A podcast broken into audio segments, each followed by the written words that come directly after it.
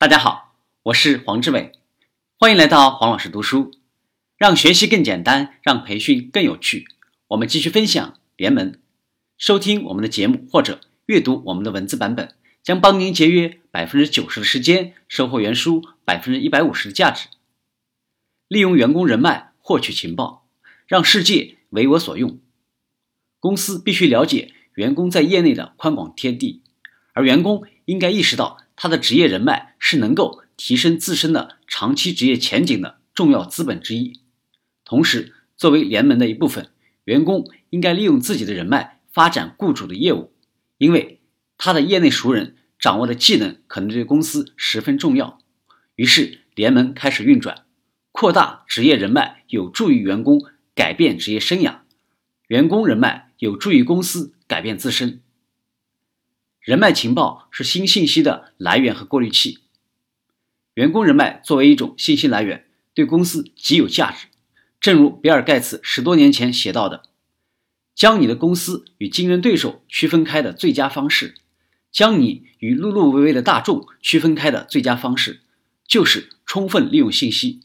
你如何搜集、管理和使用信息，将决定你的输赢。”人脉情报利用了公司员工的个人人脉，它是公司与外部世界交往并从外部世界学习的最有效方式。不要将上班时发推特当作违反纪律，你应该鼓励这样做。你应该允许员工报销与有趣的人共进午餐的费用。通过帮助员工投资于他们的个人人脉，你将建立起信任互惠的环境。这样，当你要求员工为了公司，利用他们自己的人脉时，他们将更可能做出积极反应。员工展示自己和建立外部人脉的一个明显风险是，他们会被潜在的雇主及招聘人员发现，啊，这是一个合理的担忧。人脉情报和与之相关的向公司以外的人寻求帮助，这样一种意愿是硅谷成功的关键因素之一。它的风险比多数人想象的要低，而外向型思维的收益。则大于你的预想。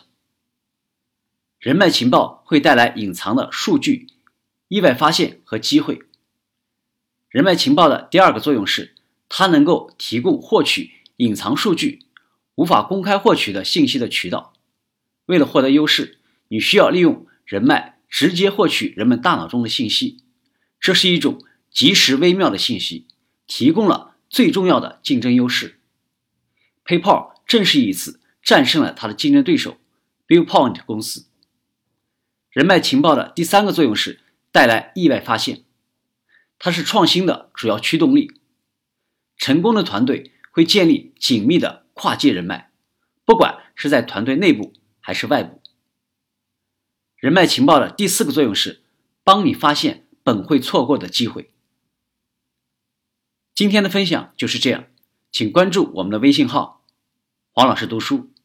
每周您都将收到黄老师读书的文字版本以及其他精彩内容，让您花更少的时间收获更大的价值。谢谢。